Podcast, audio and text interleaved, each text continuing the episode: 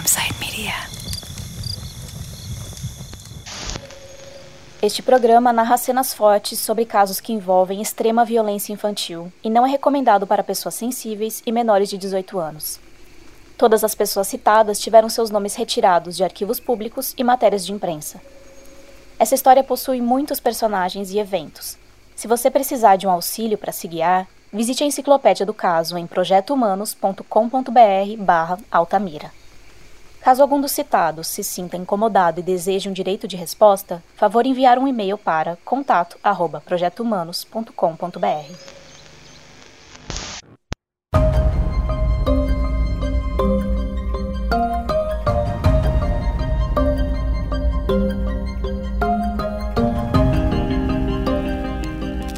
Que o Amailton agia sozinho ou algumas pessoas estavam com ele? Não, alguns crimes ele não agiu só. A polícia continua investigando, mas os resultados não são animadores. Os policiais reclamam que os moradores têm medo de falar o que sabem. Os moradores dizem que a polícia é que não tem pessoal e meios para resolver casos como este. Enquanto isso, Altamira vive com medo de que amanhã outra criança apareça morta. O clima é mais tenso ainda nos colégios. Os pais levam e trazem as crianças, usando carroças, caminhões, bicicletas. Não podem correr o risco de deixá-las sozinhas um só instante.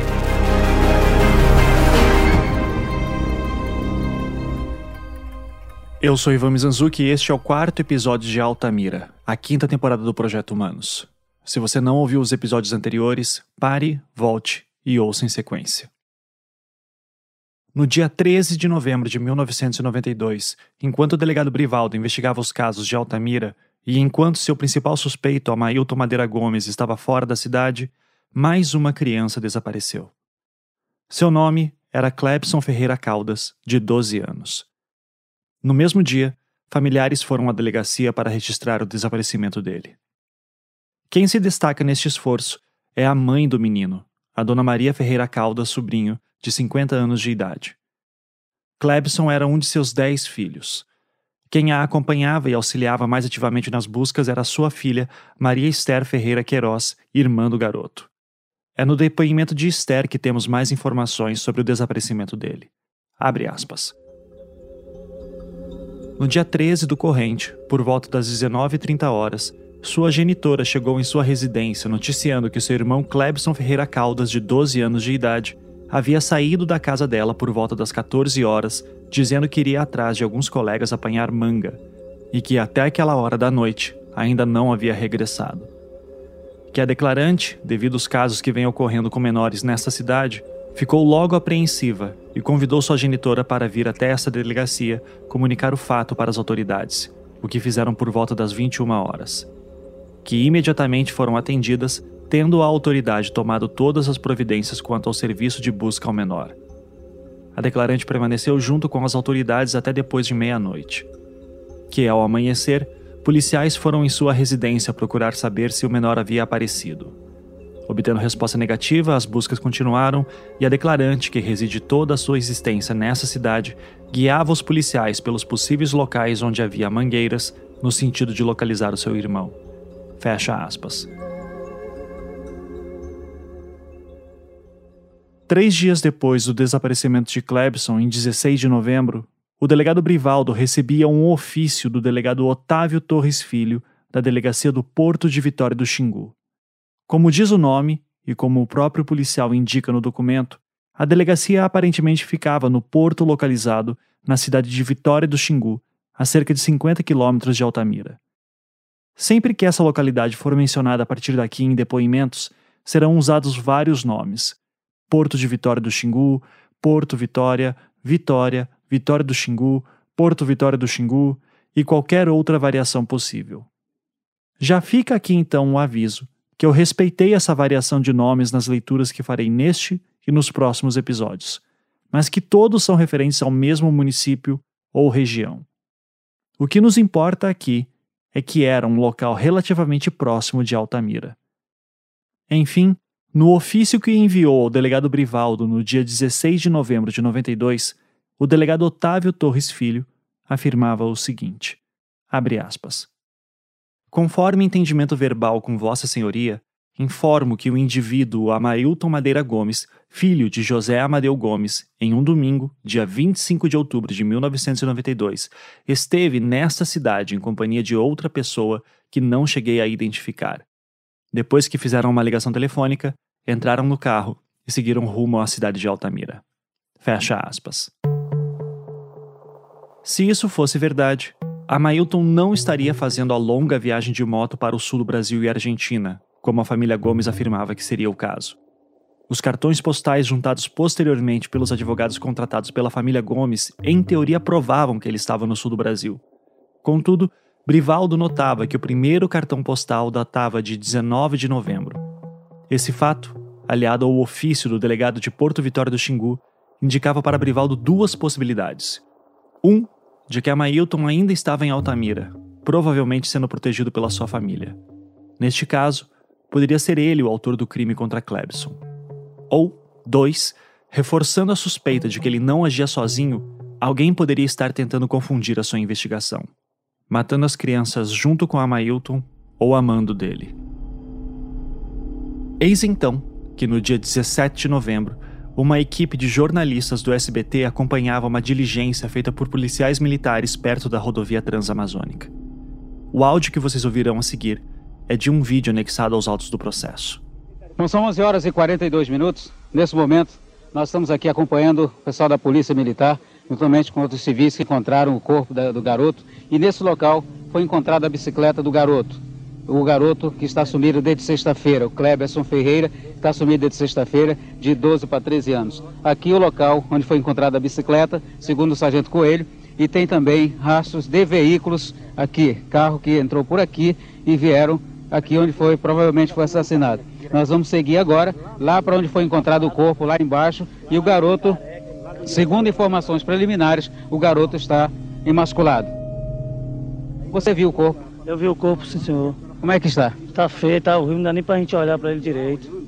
Quem encontrou? Tá tudo. Quem encontrou foi eu saindo com eu, saindo com ele e outros pessoal aí. Já era de conhecimento público que Amailton, filho do poderoso Amadeu Gomes, era procurado pela polícia e que ele seria o principal suspeito por trás dos crimes dos meninos emasculados de Altamira.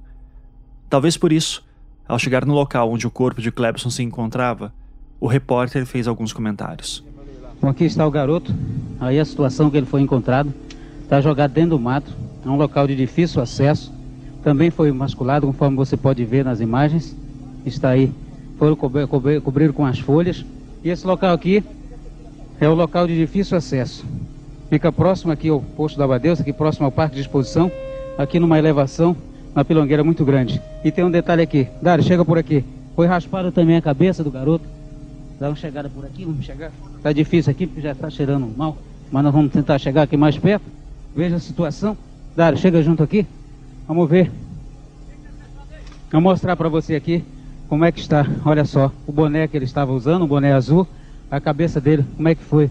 Raspada, cortada totalmente cortado. Olha só a situação.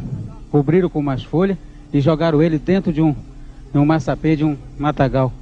Olha só como é que está a situação que foi encontrado o garoto. Está né? Tá totalmente já em decomposição, as moscas já voando e a cabeça dele totalmente raspada. Foi num ritual satânico. Podemos dizer que foi aí um ritual satânico, um ritual macabro. O que a, a situação, como é que está essa criança? O doutor também está aqui, o legista, e nós vamos ver. Doutor, dá para descrever para a gente essa situação? Ele vai olhar primeiro, vai olhar mais um pouco, mas você pode ver que é realmente uma, um rito satânico, uma barbaridade, uma coisa que não dá nem para descrever a barbaridade que fizeram com um garoto, com Gleberson Ferreira, totalmente masculado. A mesma coisa que foram feitos nos outros corpos aconteceu com esse outro garoto. São 11 horas e 51 minutos, está aqui a sandália dele. A menção a um ritual satânico também merece destaque. A ideia aventada por Brivaldo de que Amailton não agia sozinho, por isso os crimes continuavam a acontecer mesmo com ele fora da cidade, ganhava respaldo na opinião pública. Afinal, por que os garotos estavam sendo mortos daquele jeito? A formação da suspeita de ritual satânico era uma das hipóteses levantadas não exatamente por Brivaldo, mas pelo contexto todo. E é possível entendê-la melhor num documento de 9 de junho de 1994, No caso, o relatório final da CPI destinado a apurar responsabilidades pela exploração e prostituição infanto-juvenil no Brasil. Essa CPI se iniciou em Brasília em maio de 1993 e concluiu seus trabalhos em junho de 94. Seu objetivo era apurar e investigar relatos de abusos de menores de idade por todo o país, e em certo ponto, ao ouvirem relatos sobre os ataques que crianças estavam sofrendo por anos em Altamira, uma equipe dessa comissão foi para lá. Conforme o relatório, a visita desse grupo da comissão ocorreu no dia 9 de novembro de 93, e é sobre essa passagem que encontramos o seguinte trecho no documento. Abre aspas. De início, acreditaram os altamirenses estar diante de caso de serial killer, algum anormal que seria o responsável por todos os casos. Porém, essa ideia foi afastada pelas evidências de participação de mais de uma pessoa nos crimes. A existência de dois sobreviventes confirma essa hipótese. A ideia seguinte da população foi a de que haveria utilização médica dos órgãos extirpados. Quando a situação foi esclarecida de que não é possível transplante que utilize órgãos sexuais de crianças, cristalizou-se a ideia de que os órgãos são usados em algum ritual satânico. Fecha aspas. Como se vê, essa sensação é sempre muito fundamentada na ideia de que haveria mais pessoas envolvidas nos crimes.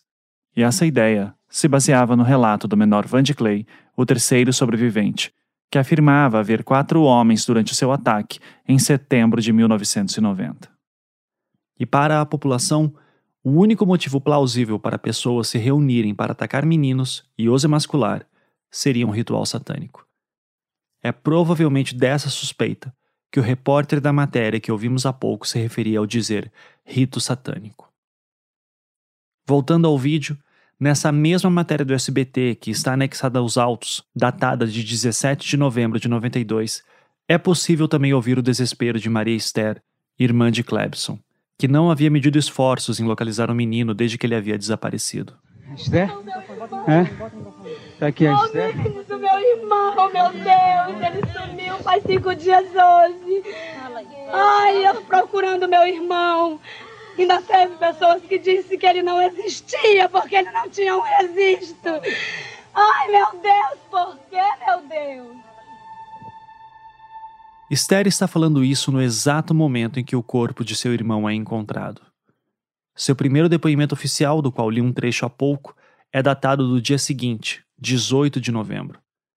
Apesar de nele afirmar que havia sido imediatamente atendida pelas autoridades, ela logo em seguida diria que a história, na verdade, teria sido outra. Na tese de Paula Lacerda, a autora explica a versão de Esther. De acordo com ela, assim que o delegado a ouviu sobre o desaparecimento de Clebson, Brivaldo ligou em sua frente para Amadeu Gomes, pai de Amailton, perguntando se ele estava com alguma criança lá. Ao receber resposta negativa, Brivaldo teria passado a achar que ela e sua mãe poderiam estar mentindo. Para tornar a situação ainda mais desesperadora, o delegado teria pedido a Esther e sua mãe pela certidão de nascimento de Clebson, mas tal documento não existia. O garoto nunca havia sido registrado. Também por isso, ainda de acordo com Esther, Brivaldo insistia que o desaparecimento do menino seria forjado. Nas palavras da própria Esther, que foi entrevistada por Paula Lacerda, abre aspas. Quando eu cheguei na delegacia, o delegado falou para mim o seguinte: perguntou para mim e para minha mãe se a gente estava lá, se a gente tinha certeza do que a gente estava falando, que ele tinha desaparecido. Eu disse sim, eu tenho certeza, porque ele não apareceu até agora. E ele disse assim: é, porque se vocês estiverem aqui simulando um desaparecimento para ganhar dinheiro em cima disso, muita gente vai ficar presa.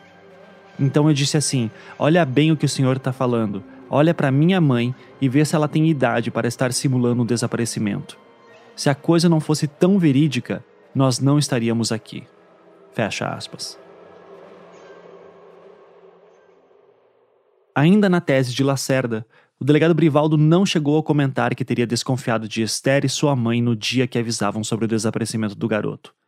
Contudo, ele confirmava que havia de fato ligado para Amadeu Gomes. Abre aspas. Aquilo foi preparado.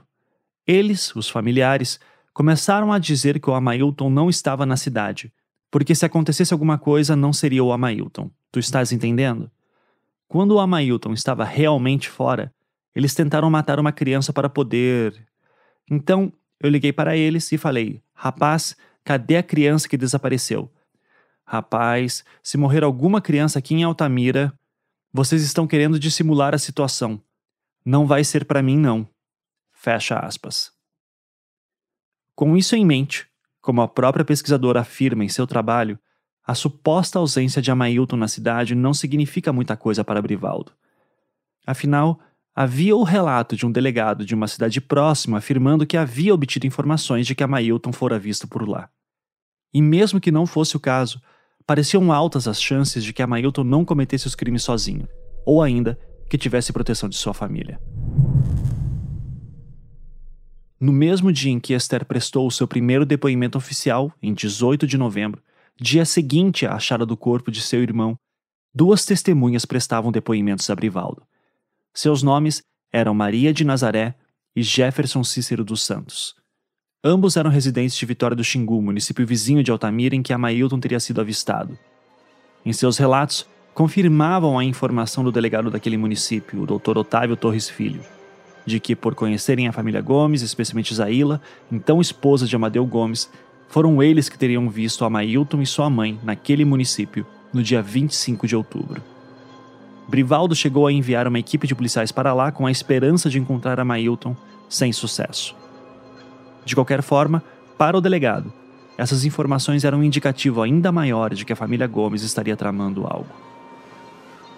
O fato é que, independente de Brivaldo ter desconfiado ou não de Esther e sua mãe, a pressão sobre ele aumentava. Nesse momento o corpo chegou. Aqui no CESP são 12 horas e 23 minutos. 12 horas e 23 minutos. O corpo acabou de chegar aqui na, no CESP e nós mostramos para você a imagem desde a hora que onde local onde o garoto estava, onde foi encontrado e daqui a pouquinho nós vamos mostrar no jornal, vamos ficar mostrando para você tomar conhecimento. A pergunta que fica no ar, a mesma pergunta que o irmão do garoto acabou de fazer: por quê?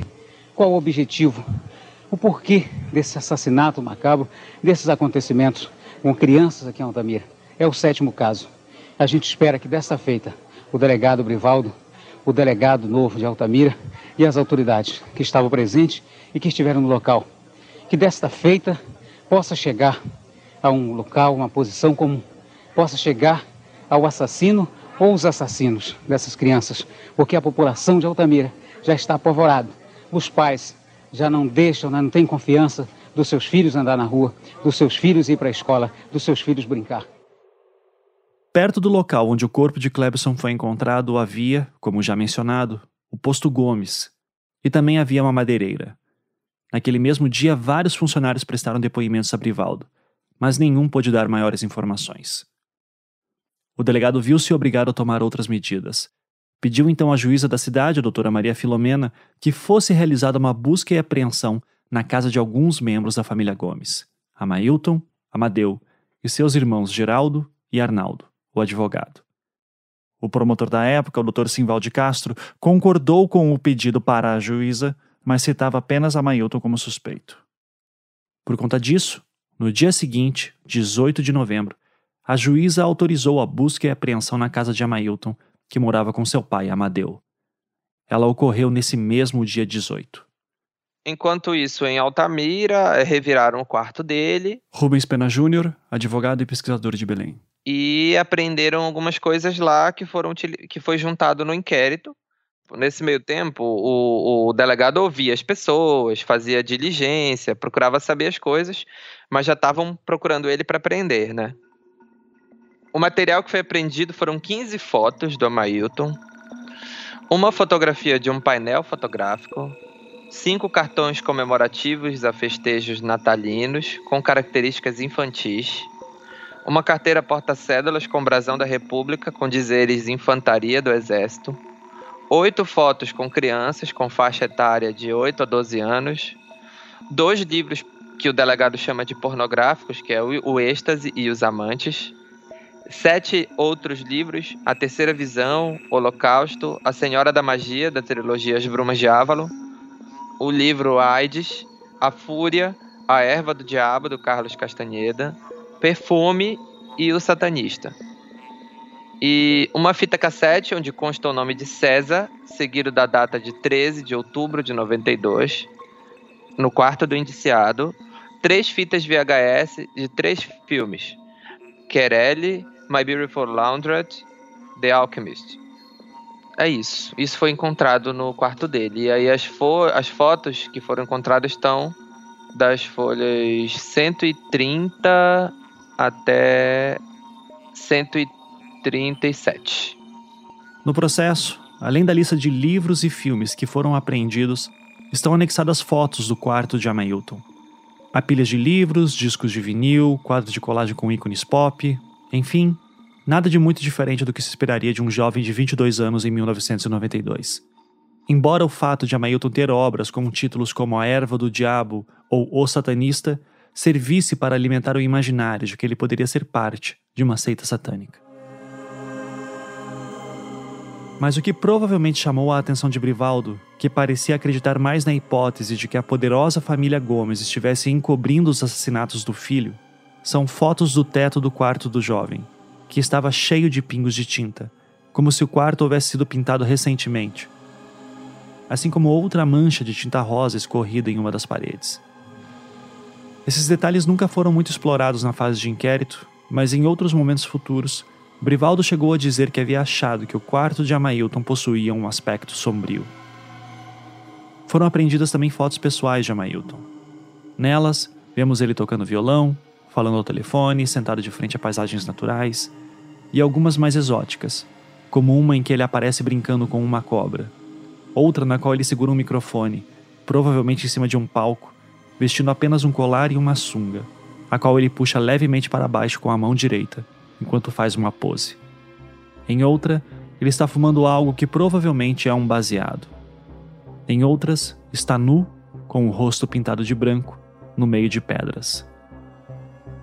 Há também uma foto que aparece repetida várias vezes, oito vezes para ser mais específico. Nessa foto, vemos várias crianças com o rosto pintado, como se fossem pequenos palhaços. Na frente delas, uma mulher toca acordeão. É provavelmente uma apresentação infantil.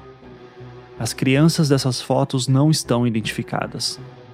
No auto de busca e apreensão, essas fotos são descritas apenas como, abre aspas, oito fotos com crianças com faixa de 8 a 12 anos. Fecha aspas. Nesse, é, nesse meio tempo, o Clebson desapareceu e foi encontrado. Eu queria deixar registrado que ele desapareceu, o Amailton não estava ainda preso. E ele foi encontrado sem os órgãos genitais, sem os olhos, com a cabeça pelada e um buraco grande no estômago, nas palavras da irmã dele, né? Tem fotos do corpo no processo também. Clebson desaparece, é encontrado emasculado. É interessante, um outro fato interessante sobre isso é que eles juntaram as fotos do corpo do Clebson junto com as fotos do quarto do Amailton.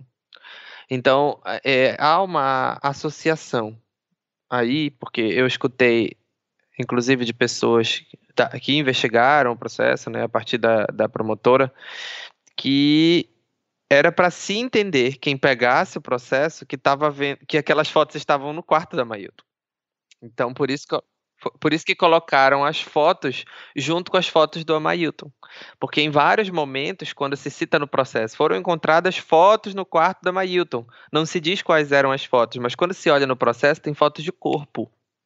Então, justamente para induzir a pessoa que vai ler o processo, vai olhar a foto, ah, foram encontradas fotos, então foram encontradas essas fotos do Clebson no quarto da Mailton. No post da enciclopédia referente a este episódio, nós anexamos algumas das fotos tiradas do quarto de Amailton, assim como algumas das fotos pessoais que foram apreendidas de lá. Por motivos óbvios, não incluímos as fotos do corpo de Clebson, que de fato aparecem no processo misturadas às fotos pessoais apreendidas.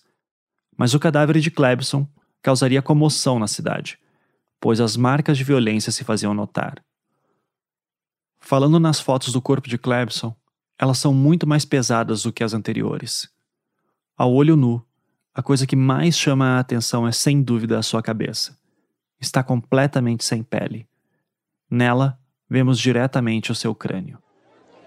Bem, houve um tumulto, né? os familiares não, não, não aceitaram o caixão que havia sido trazido pela família. Também. Esse que vocês estão ouvindo é o médico legista Dr. Francisco Armando Alvino de Aragão. Essa sua fala está na matéria do SBT, anexada nos autos do processo. E o corpo está enquanto-se liberado. Parte das vestes vão ser levadas para Belém para fazer pesquisa, sangue, esperma, entre outras coisas, né? E, e o corpo apresenta-se emasculado, foi tirada uma parte da, da pele da bolsa escrotal, foi tirada uma peça completa, né? É, englobando o pênis e a bolsa escrotal. E o corpo encontrava-se em avançado estado já de decomposição, uns três dias de morte aproximadamente, o que impedia maiores observação de maiores detalhes. Doutor, aquele problema na cabeça dele, que a cabeça dele apresenta pelada, o que aconteceu ali? Não. O que acontece é que após algum tempo de decorrido de morte, acima de 72 horas, o corpo, as partes moles, couro cabeludo, os olhos, eles começam a soltar em, em, em, devido ao fenômeno de decomposição cadavérica. Então não houve ali traumatismo no couro cabeludo. Ele foi devido ao fenômeno de decomposição pós-morte. Quer dizer que não houve não, possibilidade de não, corte? Não, não, não, não. Não tinha fratura na calota craniana, não havia sinais de corte na cabeça, não. Não se sabe ainda, doutor, como, de, o que eles usaram para assassinar o garoto? Não, foi um instrumento bem afiado, né? uma navalha, uma faca, alguma coisa, um instrumento bem afiado, porque a incisão tem limites bem precisos. Doutor, todos esses casos apresentam as mesmas características. A gente praticamente não vê sangue no local do, onde acontece o crime. O que o senhor atribui a isso, o senhor como legista, o que o senhor atribui a isso?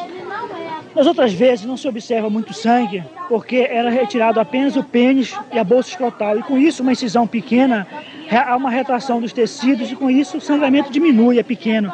Nesse caso agora, não. Houve, houve uma, uma, foi retirado uma boa parte de pele da área genital, incluindo o pênis e a bolsa escrotal. E com isso o sangramento é muito maior. O senhor acredita que esses crimes é, é, é, vêm sendo feitos pelas mesmas pessoas, doutor? Provavelmente sim, porque a maneira de agir o modus operandi, como se chama, né? A maneira de como acontece o crime, ela tem, ela guarda muita semelhança entre si. Isso pode ser sido também usado com um, material cortante, você falou, pode ser usado inclusive com bisturi, alguma coisa fina, assim, dessa maneira? Pode ser um bisturi, pode ser uma, uma lâmina afiada, algum material bem cortante, bem afiado. O laudo da análise do cadáver de Clebson no IML de Altamira foi concluído apenas no dia 23 de novembro, seis dias após seu corpo ter sido encontrado. Nele, o Dr. Francisco Armando Alvino de Aragão revelaria que, apesar de algumas semelhanças com os casos anteriores, dessa vez as lesões pareciam ser mais agressivas, como se o assassino estivesse ficando mais violento, ou, de acordo com Brivaldo, como se outra pessoa estivesse tentando emular o assassino original. Se nos primeiros casos a emasculação dos meninos era feita com um instrumento cortante, dessa vez ela havia sido diferente. Havia o uso de instrumento cortante, mas até certo ponto. Após esse corte, a marca da pele indicava como se o pênis e a bolsa escrotal tivessem sido arrancados à força. A morte de Clebson havia sido claramente mais agressiva. Prova disso também era o ânus do garoto, que parecia ter sido cortado e arrancado. Por fim, o laudo concluía da seguinte forma, aspas, causa mortes indeterminada, em virtude do estado de decomposição cadavérica, 3 a 4 dias da morte. Fecha aspas. É essa história de mais um garoto, mais um garoto que é assassinado. Esse chega a ser, a partir de 1991, é o sétimo caso que acontece. O delegado Brivaldo, é, o delegado Brivaldo está aqui também acompanhando todos os acontecimentos, né? Ele está aqui junto ele está acompanhando todos os acontecimentos, pôde ver de perto a situação que encontra o garoto. Esse, mais de mês do último caso que aconteceu. O Jaiane foi morto no dia 1 de outubro, quando desapareceu da sua casa. Foi encontrado dia 3. Esse garoto, que aqui está, que você acabou de ver as imagens, desapareceu da sua casa numa sexta-feira, na sexta-feira passada. Hoje, terça-feira, é que foi encontrado o corpo do garoto, totalmente morto, emasculado, como você pode observar. E a gente pergunta: qual seria a finalidade desses assassinos desses que a gente não tem nem como dizer.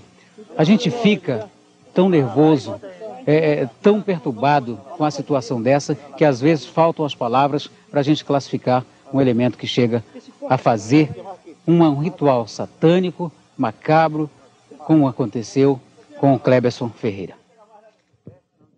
A mãe de Clebson, a senhora Maria Ferreira Caldas Sobrinho, teve seu depoimento colhido apenas no dia 24 de novembro. Nele, ela basicamente repetia as informações já dadas por sua filha Esther poucos dias antes.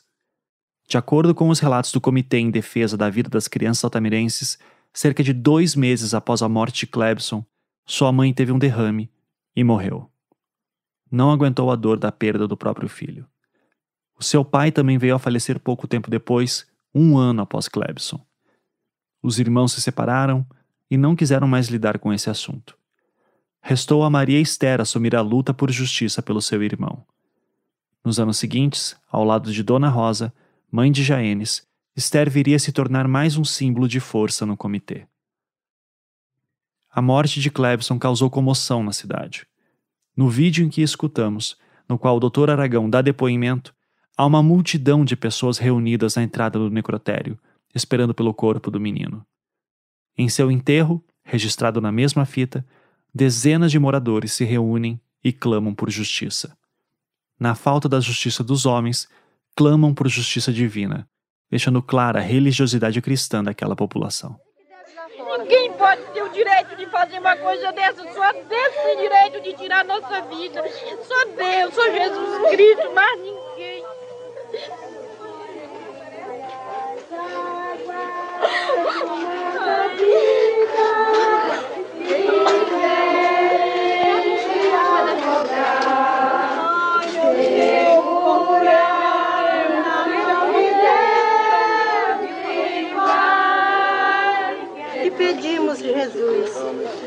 Força para esta família e para todas essas famílias que perderam seus filhos para essas mães e para todas as crianças que estão hoje amedrontadas pelo terror da injustiça, de tantas coisas que está acontecendo em nossa cidade. Senhor, abençoa-as nesse momento. Dai-nos força, Senhor. E ilumina, Senhor, as autoridades.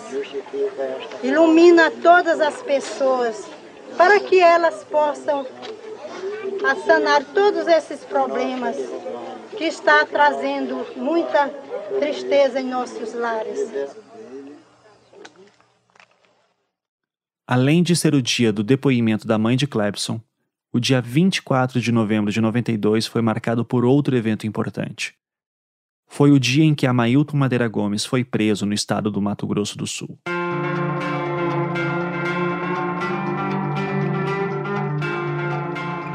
Jornal O Liberal, 25 de novembro de 1992.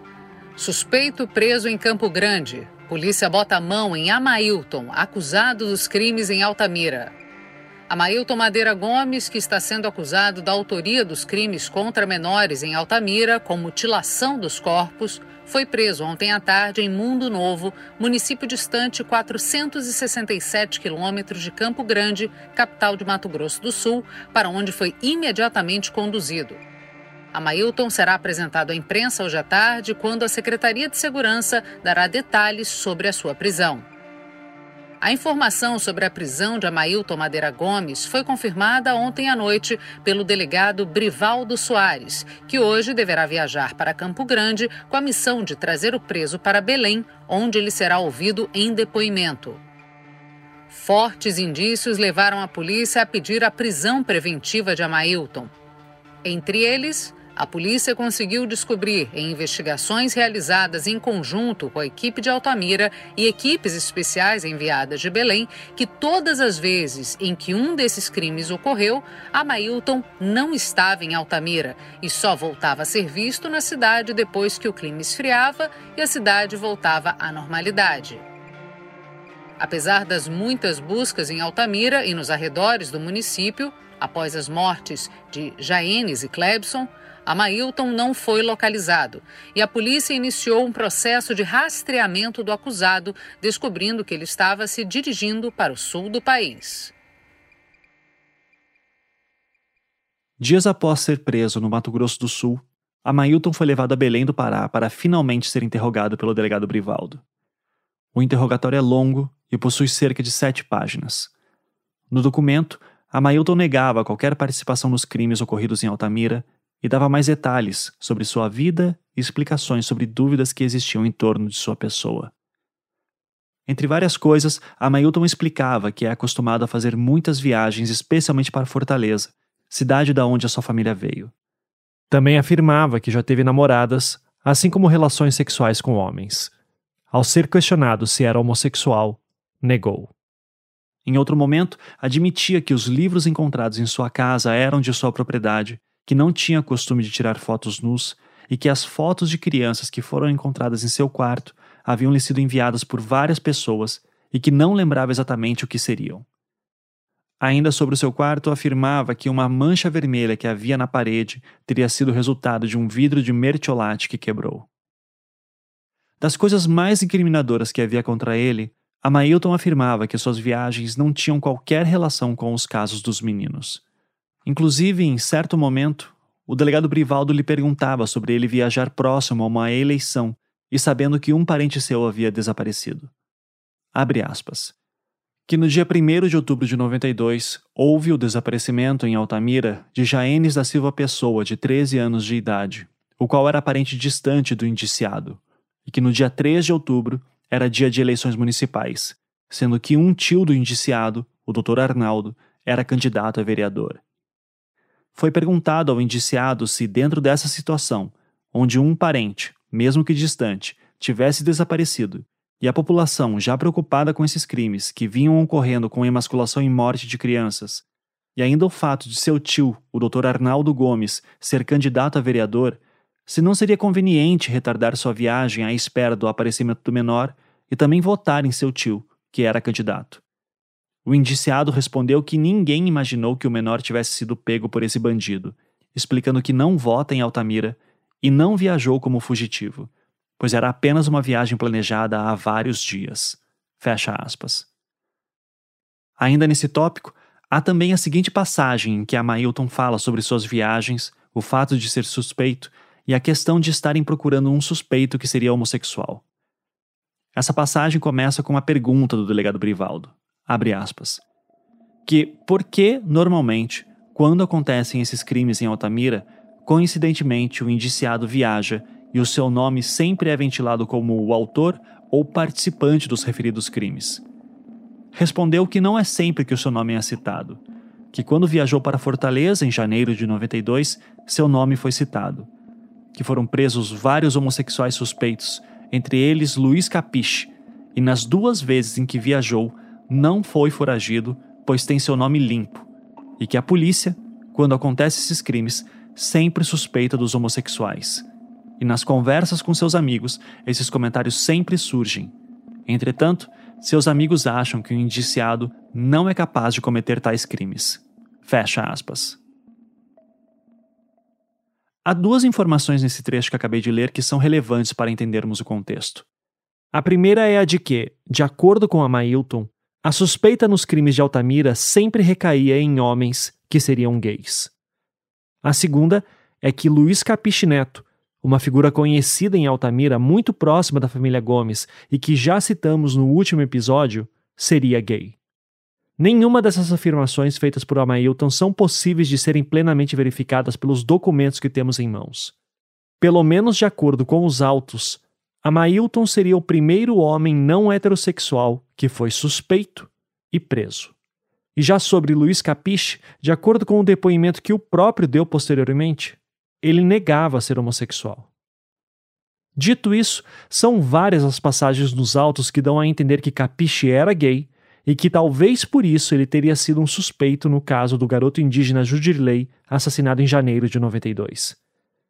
Mesmo não sendo possível verificar nenhuma dessas informações, essas passagens nos ajudam a entender um pouco como que os casos foram interpretados por muitos na época e o preconceito arraigado em Brivaldo, que comentamos no episódio anterior. mas que parecia se tornar ainda mais visível após a prisão do suspeito. Em outro momento do interrogatório de Amailton, o delegado Brivaldo lhe perguntava sobre quais empregadas que já haviam trabalhado na casa de sua família. Ele cita alguns nomes, mas nenhum deles era Fátima. Fátima, como mencionamos antes, era a empregada mencionada por outras testemunhas que teriam visto Amailton chegar em casa com a roupa suja de sangue no início do ano de 92, após a morte do garoto Judirilei. Sobre isso especificamente, Amailton negava que teria ocorrido e ainda dizia que se alguma de suas ex-empregadas falava isso, estaria mentindo. Não era o caso.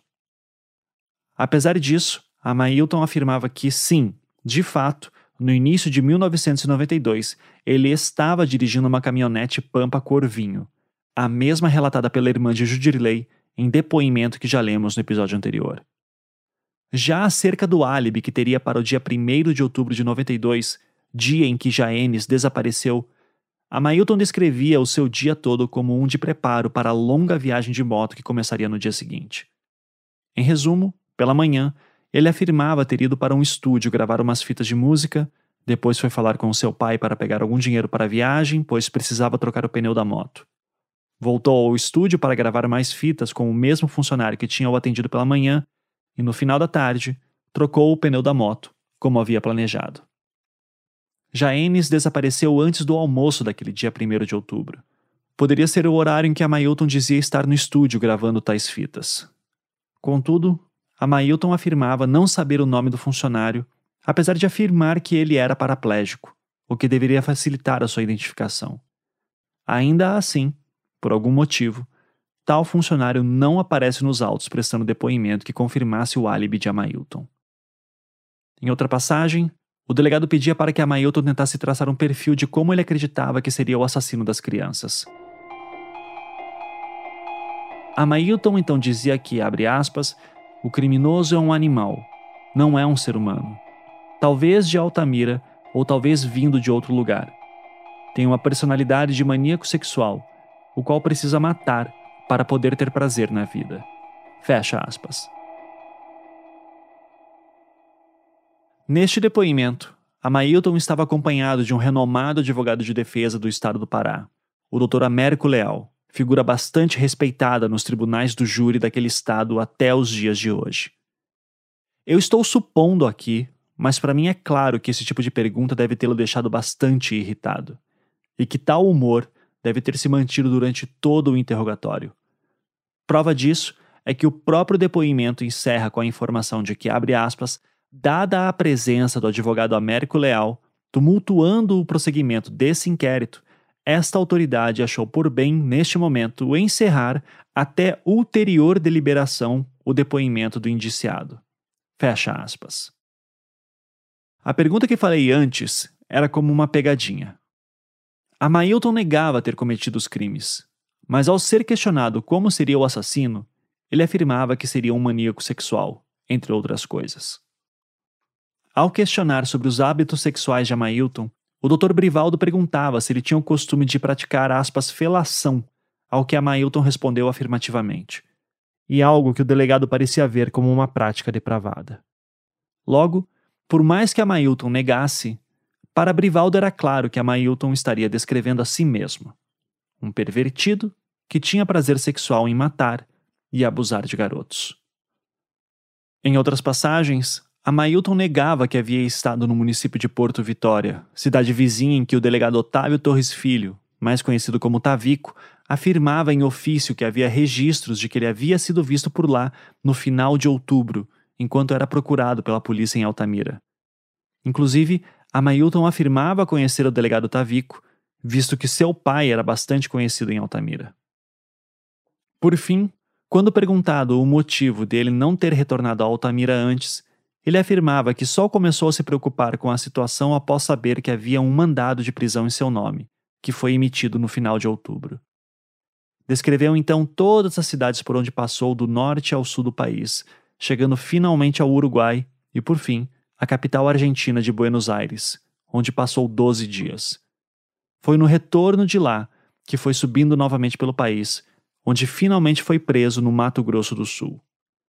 A Mailton também afirmava que chegou a pensar em ir de avião, mas que seu pai Amadeu havia negado fornecer o dinheiro para a passagem, já que era internacional e, portanto, muito cara, mas que lhe daria todo o suporte assim que chegasse no Brasil.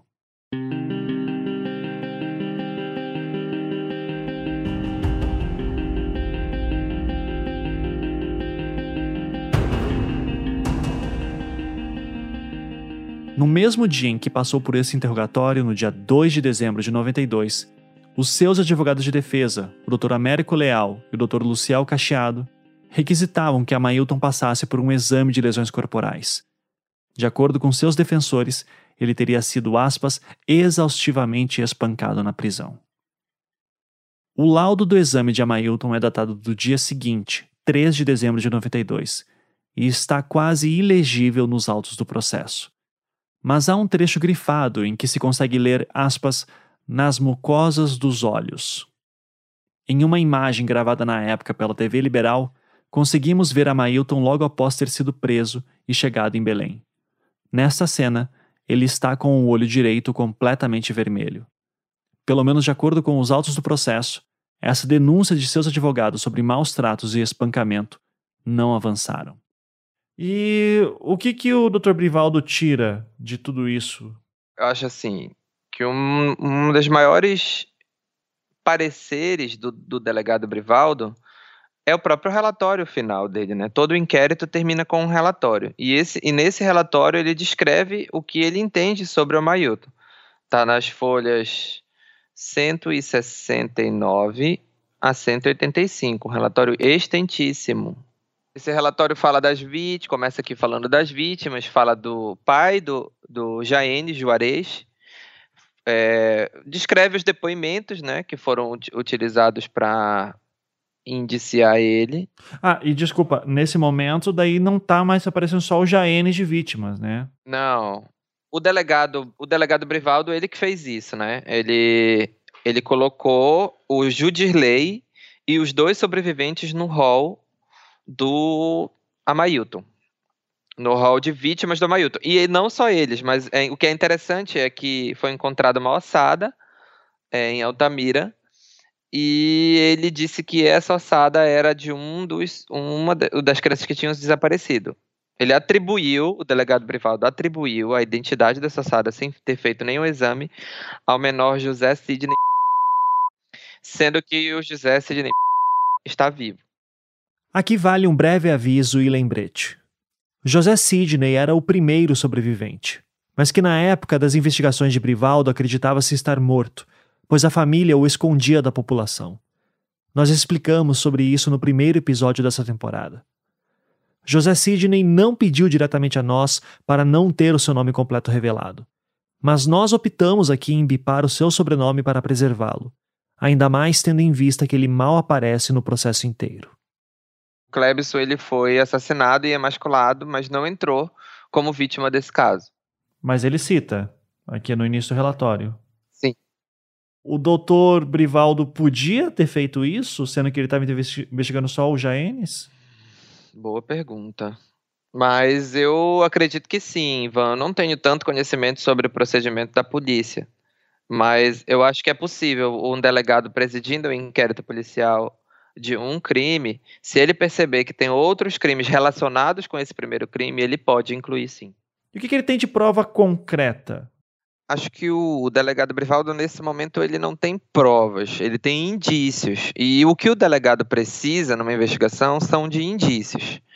Né? É, indícios de autoria. Então ele tem várias pessoas falando que ele poderia estar envolvido. E aí ele fala no, no relatório dele sobre cada uma delas o que, que aconteceu.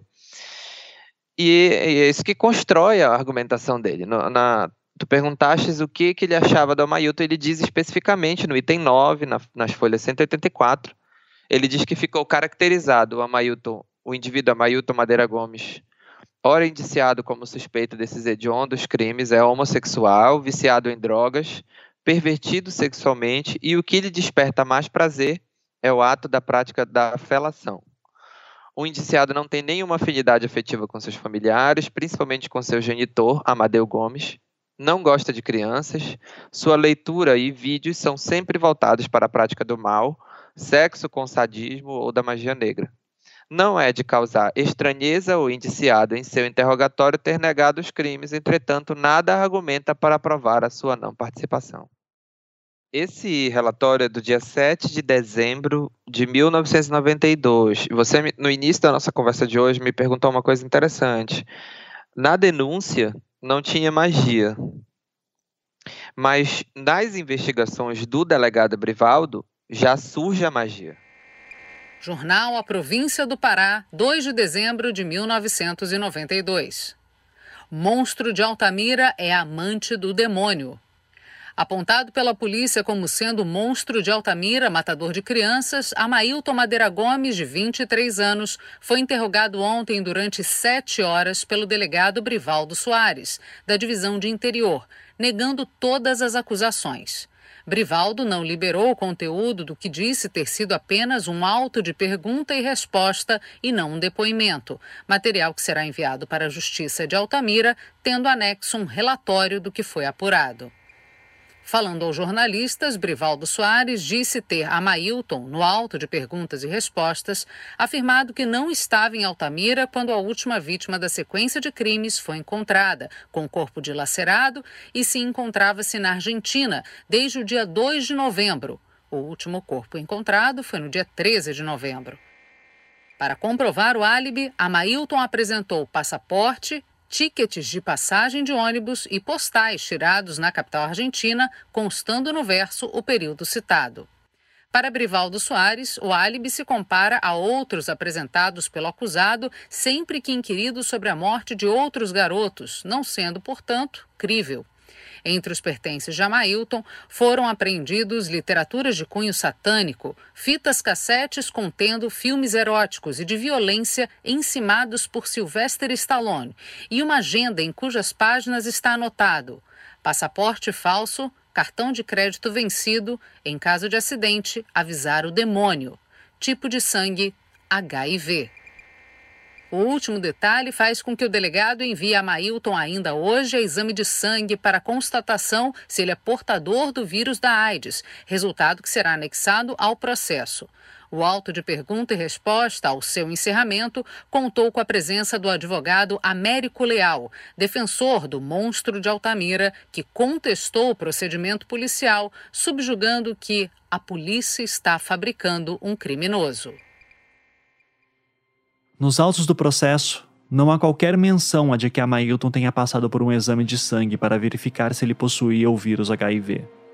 Contudo, de fato a Mailton possuía uma agenda a qual usava como diário de viagem. No início desse diário, numa página em que o seu dono coloca suas informações pessoais, a Mailton realmente havia preenchido as letras HIV no espaço em que deveria informar o seu tipo sanguíneo. Para muitos, isso poderia ser visto apenas como uma brincadeira de humor questionável de um jovem no início da década de 90. Não foi assim que Brivaldo e parte da imprensa da época absorveu tal informação. Como ficou claro para mim até aqui, e imagino que para a maioria de vocês também, é impossível dissociar a prisão de Amailton de sua sexualidade. Caso fosse heterossexual, ele teria ainda assim sido incriminado?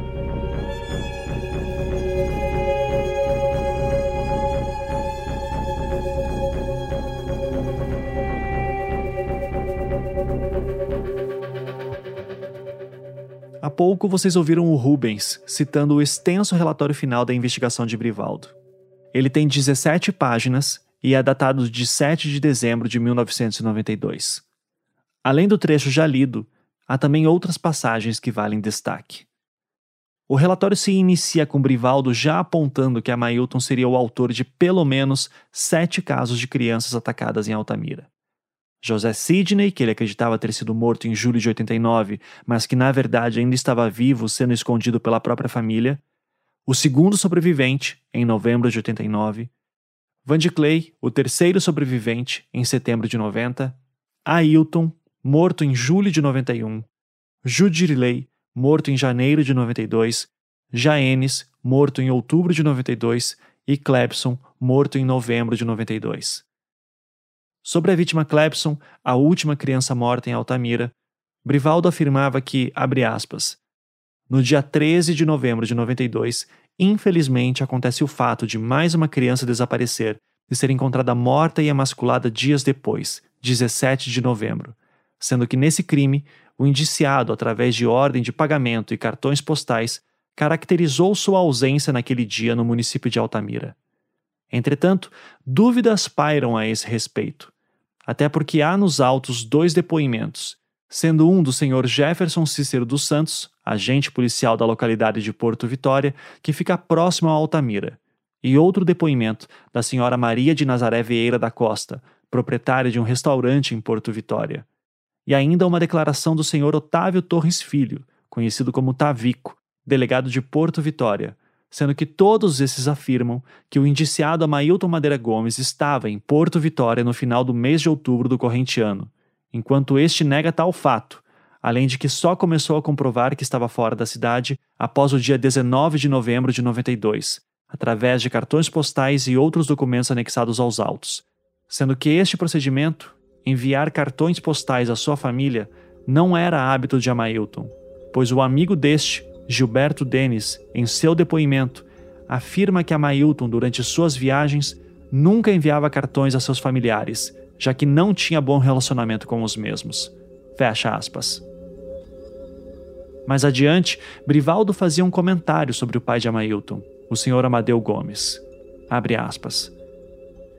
Das pessoas aqui ouvidas, em número de 19, somente os depoimentos de Juarez, pai de Jaenes, e Geraldo Gomes é que não contribuem para o indiciamento do suspeito. Os outros, ao serem ouvidos, todos convergem para a pessoa de Amailton. E o pai deste, o senhor Amadeu, ao tentar defender seu filho, mente quando diz que Amailton viajou entre os dias 29 e 30 de setembro, e que o mesmo não é homossexual nem chegado a drogas, mas não tem como negar que seu filho dirigia um veículo Pampa cor de vinho no dia 1 de janeiro de 92, e que o mesmo foi visto pouco antes do mesmo local onde desapareceu o menor, Judirley Chipaia. Fecha aspas.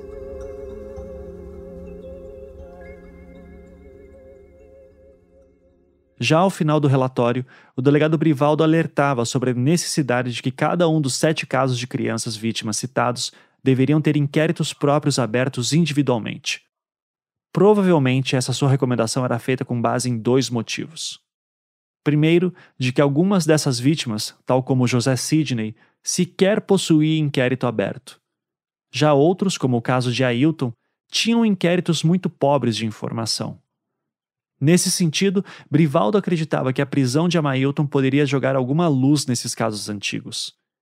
Afinal, como sabemos, seu inquérito principal era acerca da investigação da morte do garoto Jaenes, o qual ele acreditava ter solucionado. Aqui eu já vou me adiantar e dizer que tal recomendação de Brivaldo nunca foi seguida. Uma das juízas de Altamira da época, a doutora Maria Filomena Buarque Camacho, chegou a pedir entre os dias 15 e 17 de dezembro de 92 que tais inquéritos fossem abertos, mas tal ordem não parece ter sido cumprida. E de todos os casos, o mais desolador é, sem dúvidas, o de Clebson Ferreira Caldas, morto em novembro de 92. E é um caso que indigna qualquer um pelo seguinte motivo: mesmo sendo a última vítima morta de forma tão violenta, não foi aberto um inquérito sobre ele. Não há nos autos do processo qualquer diligência de se buscar testemunhas de forma mais aprofundada. Tudo o que temos sobre a sua história é o que está no inquérito de Jaemes. Sobre essa ausência, eu já ouvi diversas explicações, nenhuma das que eu posso verificar. Uma delas é de que a polícia alegava não poder abrir inquérito próprio porque o garoto não possuía certidão de nascimento. Outra é que a Mailton já era o principal suspeito, estava preso, então a investigação sobre esse caso ocorreria agora na fase de instrução judicial, via Judiciário e Ministério Público. Nenhuma explicação é satisfatória. Clebson é mais um menino pobre que morreu esquecido pelo sistema. Tanto é assim que, mesmo quando o processo avançou, ele jamais foi considerado uma vítima oficial. É como se ele simplesmente não existisse. De qualquer forma, o segundo provável motivo da recomendação de Brivaldo para abertura de novos inquéritos era o seguinte: muito provavelmente, Com base no relato do garoto Van de Clay, o terceiro sobrevivente, Brivaldo tinha a crença de que, ao menos em alguns desses casos, Amailton não havia agido sozinho.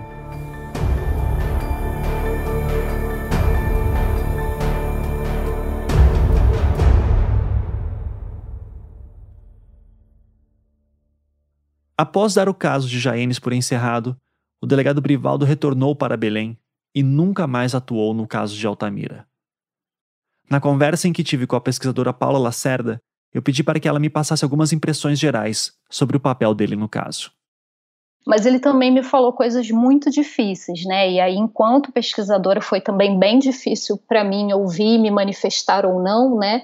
Porque ele tinha assim algumas concepções, digamos, equivocadas e também preconceituosas, né? Tanto em relação ao, ao, ao Amailton, né? Que foi a pessoa que ele prendeu, então assim ele era também bastante orgulhoso, né? Dessa atuação dele no caso, mas também em relação aos familiares das vítimas, especialmente em relação à Dona Rosa. Então, entre outras coisas, ele acreditava que ela tinha se afastado do caso, se afastado da luta por justiça por ter recebido dinheiro da família do Amailton, né? Então, é, essas concepções, né, que eu posso te afirmar com certeza serem equivocadas e motivadas por uma falta de compreensão mais ampla, né, da realidade e até mesmo dos desdobramentos na vida da Dona Rosa, eu entendo que acabaram também formulando, né, a percepção tanto que ele fez dos casos retrospectivamente quanto a atuação mesmo naquele momento, né? Então foi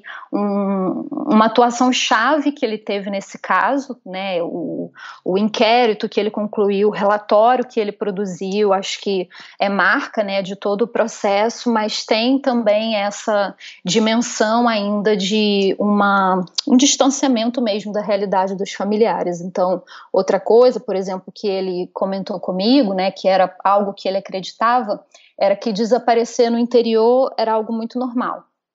Então, que era normal que as mães daqueles meninos não estivessem muito preocupadas quando o filho estava sozinho na rua, ou quando o filho não tinha voltado para casa um dia depois, né? Então ele me disse: uma mãe nessa situação de fome, de miséria no interior, ela só vai se dar conta do filho três dias depois que ele não volta para casa. Então isso não era real tanto porque eu já conhecia né, as narrativas é, das mulheres, das mães, de familiares de vítimas de modo mais amplo, quando isso também não era verdade nos autos, né? Então, em muitos casos, o caso da própria Esther, né, que é irmã de uma das vítimas, ela vai na delegacia no mesmo dia, encontra ele, né? Então, assim, tem alguns registros, isso para mim foi bastante difícil é, de ouvir e de conduzir. Acho que, enfim, é, me saí do jeito que eu pude e uma coisa também interessante era que nesse falar dele, né, calmo e tudo, ao mesmo tempo com todos esses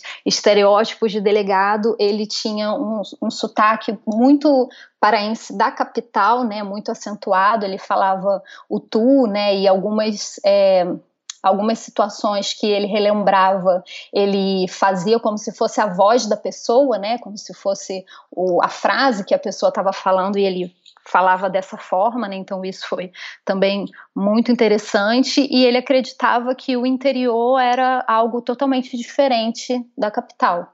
Né, então isso ele também pontuava na entrevista dele, né? Então que essas mães eram do interior, eram pobres, viviam em situação de miserabilidade e falavam. E uma das primeiras coisas que ele falou para mim era: Altamira é uma cidade que pouco paraense tem.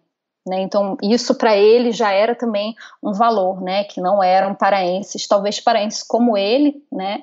É, e talvez isso justificasse um pouco o clima de violência, ou talvez até mesmo de assimetria na cidade, né? enfim, com, não sei exatamente que tipo de visão sobre a colonização ele tinha, mas eram esses assim os elementos que ele pontuava, o que eu acho que foi assim bastante sincero, né, da parte dele, inclusive porque eu disse para ele, né, que eu tinha contato com os familiares das vítimas e que eu conhecia a narrativa dele, como conhecia também o processo é, e, e o trabalho que ele tinha feito.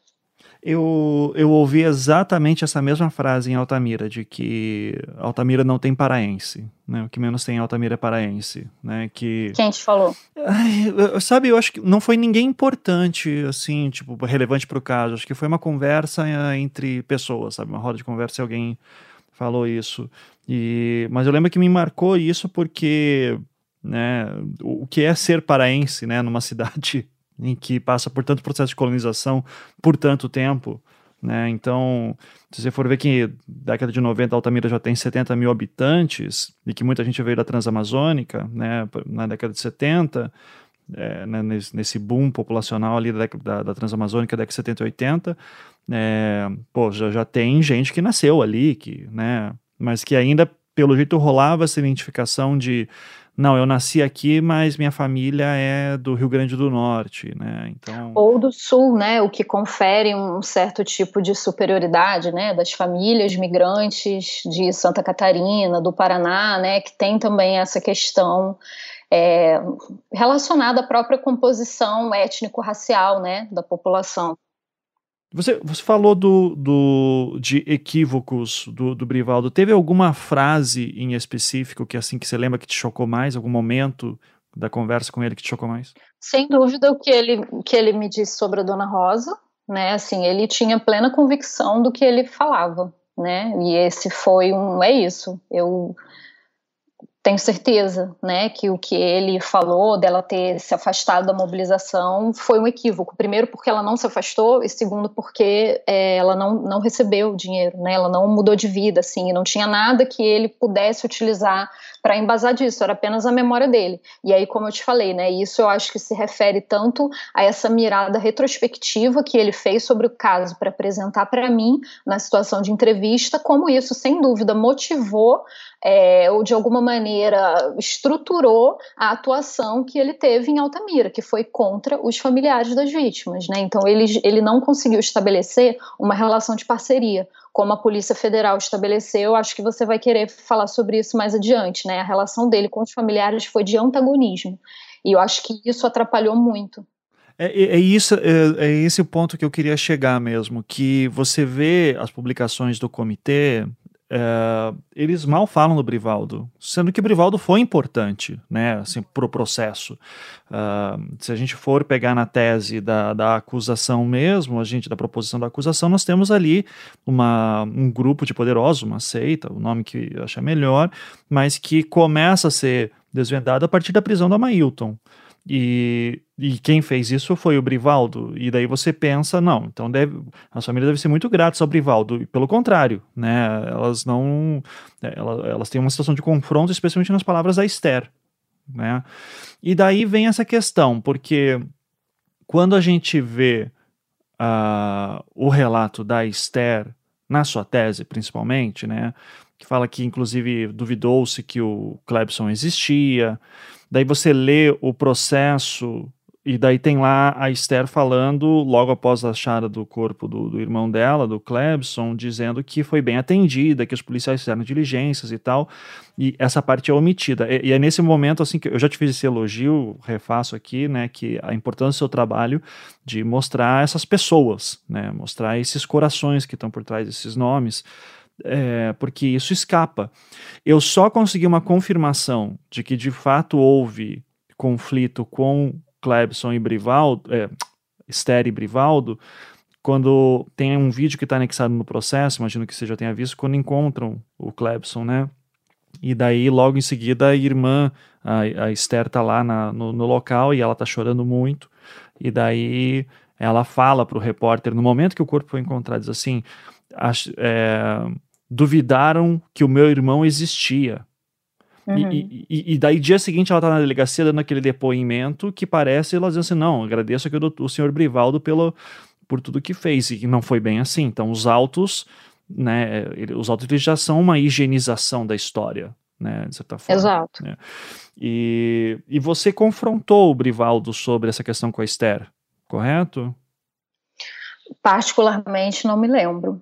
Não, porque eu, na tua tese você diz que ele não cita sobre não sobre ter duvidado que o Clebson existia, mas afirma que ligou para o Amadeu Gomes, perguntou se eles tinham uma criança lá tal. É, então, acho que deixa eu te transformar isso numa pergunta. Você chegou a perguntar diretamente para o Dr. Brivaldo: Dr. Brivaldo, o senhor duvidou que o Clebson existia?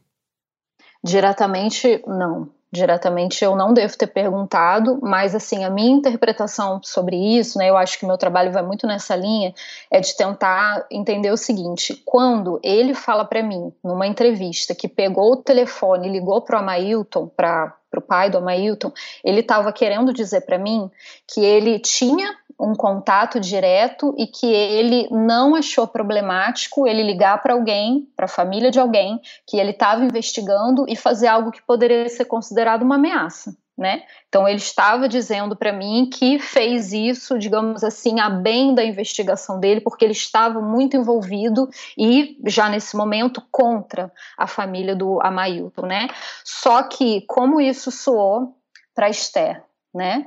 Como uma ligação, indevida entre essas duas pessoas. Então, o que para ele poderia ser algo positivo, digamos assim, uma ameaça, algo dizendo, olha, estou na sua cola, para ela foi, nossa, se o delegado está ligando para a família do Amailton para perguntar se eles estão com uma criança, é porque ele já sabe do envolvimento e por que ele ainda não está preso, né? Então, é, é um, uma espécie também de mau atendimento, mas de universos de comunicação, sabe, que são, assim, tão distintos e eles, ao longo de todo o processo causaram no mínimo faíscas, sabe? E era justamente pela dificuldade de comunicação e pelo desinteresse, né, justamente por parte dessas pessoas, delegados, mas também promotores, juízes, de fazer algum tipo de mediação de colaboração com os familiares, né? Ele, segundo disse e enfim tem materialidade nisso no processo também, né? Estava interessado em descobrir quem era o criminoso, né? Ele indiciou o Amailton e isso para ele foi um ponto alto da carreira, né? E como ele mesmo me disse isso, mas para os familiares não. Então ele não é reconhecido e os familiares é, têm essa memória não só pela questão do mau atendimento, né? Mas por essa série de descredibilidade e sobretudo por ele não ter tomado os familiares como aliados, como pessoas que também estavam interessadas na elucidação elucidação do crime, porque veja, justamente ele achava que os familiares poderiam estar envolvidos pela relação também de parentesco, no caso da família da Dona Rosa, né, que era antes do Clebson era o caso mais recente, né, é, foi um pouco que motivou o destacamento dele para atuar em Altamira e a família de quem ele estava é, no aço. Após Brivaldo ter entregado seu relatório com a conclusão da investigação sobre Jaenes para o Ministério Público, a promotora Ociralva de Souza Farias Tabosa apresentava para o juízo de Altamira o pedido de abertura de ação penal pública contra Mailton. Isso ocorreu no dia 15 de dezembro de 1992, e quem a recebeu foi a juíza Maria Filomena Buarque Camacho. Ela aceitou a denúncia do Ministério Público no mesmo dia. Se dava início, assim, a chamada fase de instrução, que ocorre após a fase de investigação policial. Essa fase é considerada sempre a mais relevante para o processo, pois é o momento em que o acusado vira réu e presta depoimento perante o próprio juízo, acompanhado pelo advogado de defesa e diante do Ministério Público. É também quando entram as testemunhas tanto de defesa quanto de acusação. Nessa denúncia do Ministério Público, a promotora citava quatro testemunhas que gostaria de ouvir em juízo. Um, Gilberto Denis Costa, o amigo de infância de Amailton que relatava ter certeza de que Amailton seria o culpado pelos crimes em Altamira e que já havia prestado depoimentos a Brivaldo. 2. Bené, o homem que dizia ter ouvido a história sobre Amailton chegar em casa com a roupa suja de sangue. 3. Irene, funcionária de uma lanchonete e a pessoa que teria contado a Bené sobre essa história da roupa com sangue. E por fim, 4. Fátima, a ex-empregada de Amailton, que teria visto essa cena. No inquérito de investigação de Jaenes, é possível notar que Brivaldo tentou localizar Fátima, mas nunca conseguiu um depoimento dela. Teria ela medo? Teria fugido? Agora, cabia ao Ministério Público tentar achá-la para ouvir sua história. E é sobre essa busca que falaremos no próximo episódio. Aqui, no Projeto Humanos, Altamira.